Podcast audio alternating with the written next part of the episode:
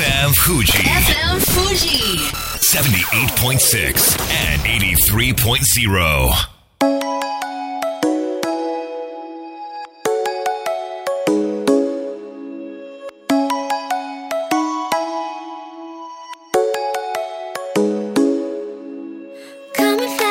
月曜夜のひとときいかがお過ごしでしょうか？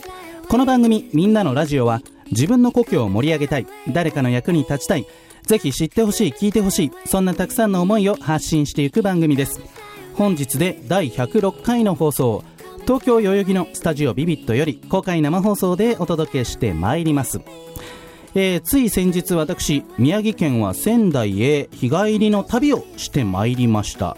まあ旅行ではなく旅と表現したのは仙台に行くこと以外ノープランでガイドブックも持っていない状態だったからなわけですがツイッターで自分の旅の様子を発信したところ仙台を愛するたくさんのフォロワーさんから反応をいただきましてそのフォロワーさんから提案されたこの店どうですか？あそこどうですか？という指示に100%従って行き先を決めるという新しいスタイルでお店そして観光地を回ってみました、まあ、ですから伊達政宗像とかねいろいろあったたと思うんですけれどもそういった基本的なところには行かずえこんなとこあったんだという場所ばかり行けてよかったなと。あなんか日帰り旅行旅もこんなに楽しめるんだ充実するんだと、え感じたわけですけれども、まあ、こんな話を仕事場で話したところあるアーティストさんから私の友人は台湾を日帰り旅行してますよと言われましてえそんな無茶なと思ったんですけれども台北、ソウル、香港この辺りは全て片道3時間から4時間ですのでかなり慣れた方々がピンポイントで目的地へ行って空いた時間を有効活用して朝行って夜遅い便で帰ってくるという日帰り海外旅行を楽しんでいるそうです。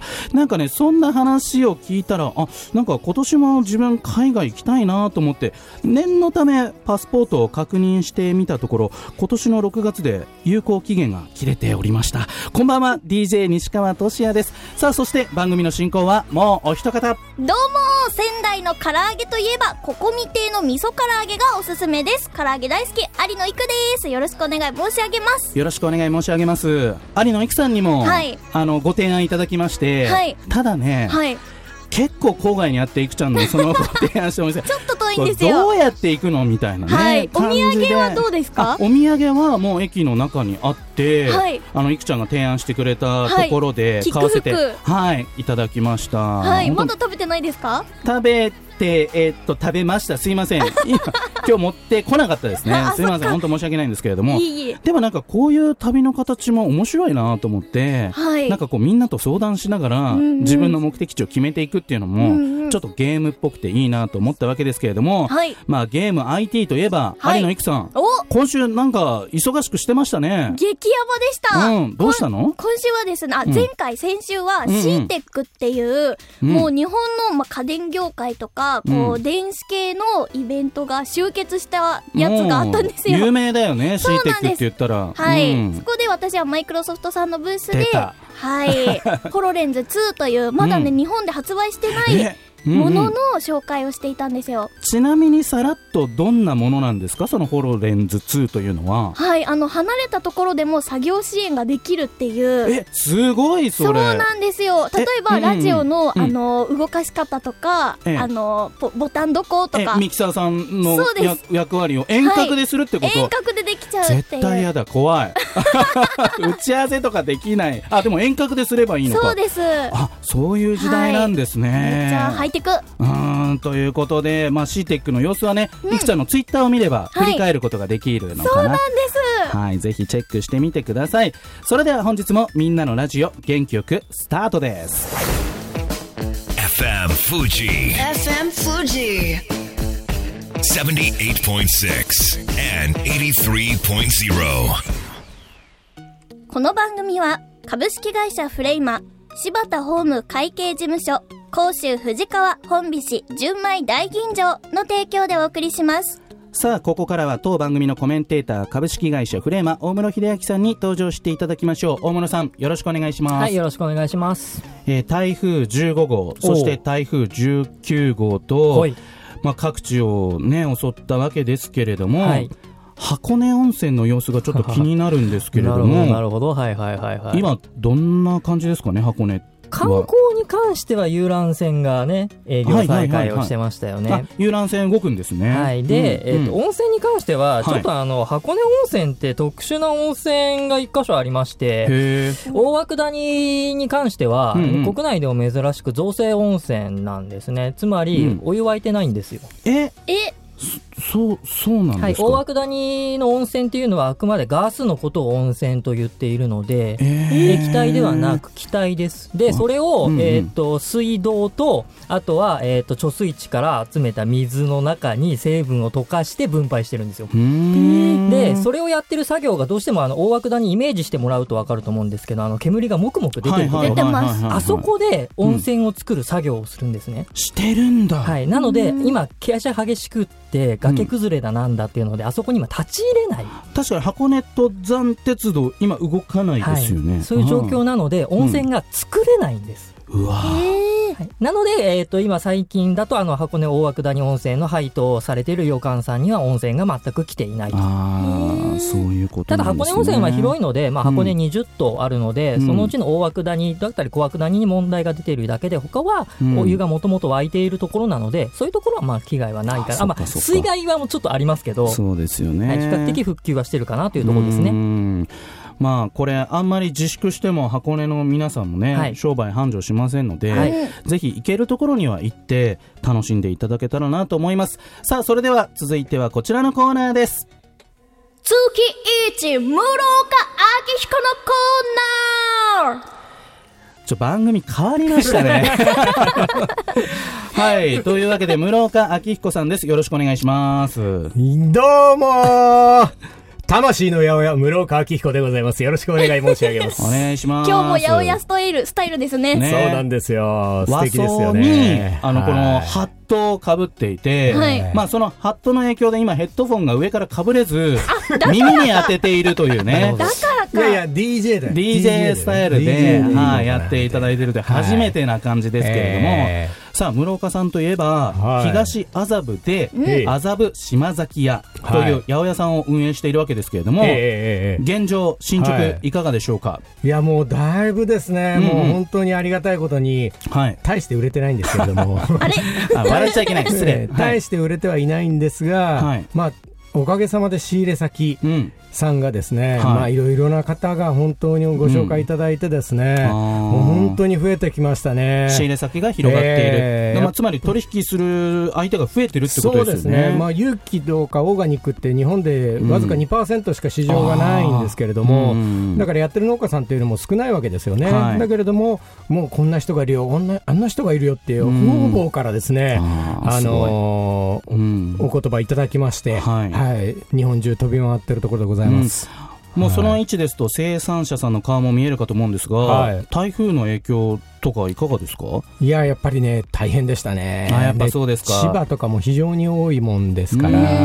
はい、あとは栃木とか、そこら辺。あそうですね、関関東で東北関東。ややっぱりだいぶ、こう、うん。ダメージが大きかったですね。ーだから本来仕入れたかった野菜が入ってこない。そうなんですよ、もうん。う、きゅうりとかも本当に今年そもそも夏が暑くてダメだったんですけど、うん。最後のきゅうりを欲しいっていうお客様がいたんですけれどもね、うん。全滅したということでね。そういう時ってお店側からしたらどんなこと考えなきゃいけないですかね？その本来入ってくるそのものが入ってこなかった、今この生産者生産者さんはストップしてしまっているっていう状況でですね。店をやり続けるためには、やっぱり全国各地に、その全国いっぺんにダメってこともまあないもんですかあら、ー少ないもんで、ね。うん。やっぱり全国各地にこう、うん。生産者さんを持ってる、まあうん。北海道から沖縄までちゃんとこうんうつながりがあるというのが大事かなと思いますねじゃあ。まだまだはい、取引先、販路は拡大していく必要があるとそうですね。いうはいことなんですね。いくちゃん、はい。あの室岡さんが経営している麻布島崎屋さん、なんと2階がはい。イートインになるそうです。えー、本当ですか？そうなんですよ何が食べられるんですちょっかと飲食やろうかと思ってましたね。ちょっと、まあ、うんもうあの許可も得たんですけれすども。ごいよ、はいこれ。はい、うんちょっと、すごい美味しい、オーガニックのうん。あるタイカレーをプロデュースしようと思いまして。オーガニックのタイカレー、どういうこと？いやー、すごいのがあるんですよ。だから中に入ってるこうカレーって野菜たくさん使うからペースト状にしたりとか、はいはいそれがまあオーガニックだってことでいいんですかね？そうです、そうです。室岡さんが、いや、すごいんですよって言ってることは、まだ内容詳しく決まってないのかなって思いました。やべえ。バレてる厳しいツッコミが来ましたけれどもなんか、うんちょっと、もしかしたらやっぱりね、うん、長いでもこれいやいや、でもす。ごいんですよ。許可得てますからね保健所からうんそうですねそこではい飲食やっていいってことなんですもんねそうですね、もう明日からでも出してもいいんですけど、はい、まだ準備が整ってないんで。いや、でも本当助かりますね。ええ野菜って私、あんま買わないんですよ。スーパーで買うと調理が必要じゃないですか。そうすると洗い物も必要じゃないですか。ええめんどくさい。いや鶏肉であのなんか小麦粉とかいろいろ つけてね油にいや、それは全然やります。いやおかしいだろ。そう、ツッコミ。同じツッコミかぶってしまう。そうなんです。なので、まあ私個人としては、うんイートインはすごい助かります。そうですよね。やっぱりうん。ね、イートインだけならず、作りもしますからね、ちゃんとね。はい、もう、うん本当に、その、まあ、時短の世の中ですから、はい。簡単、便利、うん美味しいっていうのを実現していきたいなと思いますよ。簡単便利美味しい、はい。さあそんな中で、はい。いろいろな企業ともはい。提携されてますよね、お。そうですね。これ教えてください、はい。はい。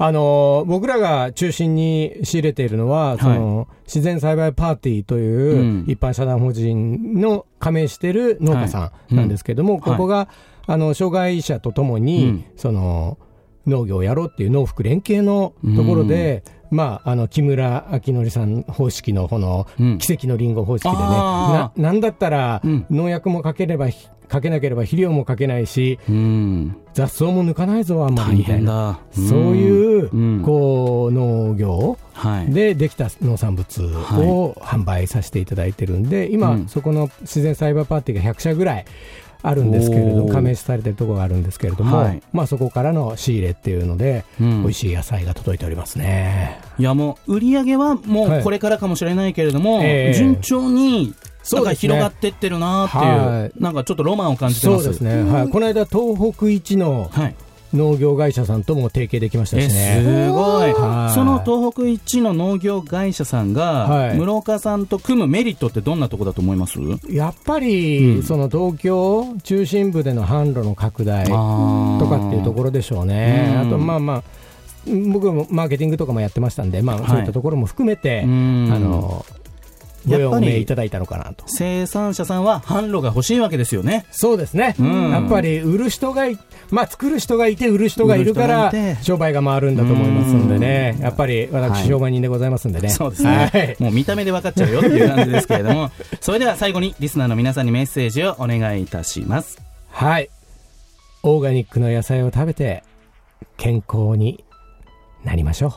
今目をつぶって言いましたね、本当に私には伝わりました、えーというわけで室岡明彦さんでした。ありがとうございました。ありがとうございました。えー昨日の南アフリカに敗れたラグビー日本代表。しかしベスト8で平均視聴率は41.6%だそうです。お届けするナンバーはラグビーワールドカップのテーマソング。生き物係のボーカル吉岡聖恵で World in Union FM Fuji. FM Fuji. 78.6 and 83.0. さあみんなのラジオ改めまして私西川俊也と有野行くと、大室秀明で、お届けしていますさあここからはこちらのコーナーですやってみよう佐藤学の先端ビジネスはい。というわけで変幻自在。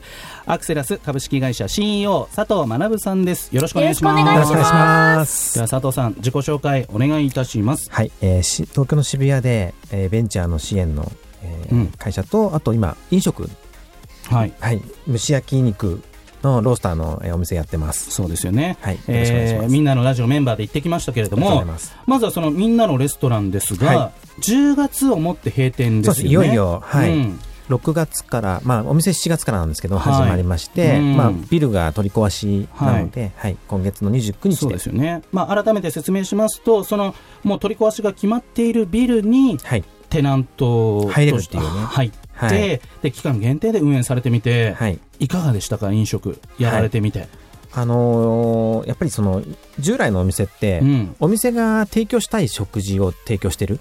うんですよねでも今回、まあみんなのレストランってことで、はい。みんなが食べたいものを出そうと。はい。逆方向。逆なんですよ。全く逆のアプローチやったので、はですからその、い、うん、食品添加物がないコースとか、はい、あとアスリート向けのうん、鶏尽くしとか今やってます。はい。そして、まあ、次、また出店先をはい。今考えているところですが、はい。なんといろいろとプロデュースのお仕事が入っているんですよね。そうですね、今はね、はい、うん。今、えー池袋と茅ヶ崎の方に出したいって方がいらっしゃる。いやだからさあの渋谷の店舗を見て、はい。これうちで取り入れたいですっていう業者さんが発生したってことですよね。そうですね。すごいんですよ。まあ、ですから、あのスタイルが池袋と茅ヶ崎にも誕生するかもしれないということなわけですが、えー佐藤さんはビジネスのスペシャリスト、今日はどんなお話をしていただけるんでしょうか？はい、前回、えーサブスクリプション、はいサブスクだったんですけど、うん今日はフリーミアムフリーミアム。かなと思いまして、ね、流行ってますよね。はいフリーミアム、改めて説明していただけますか？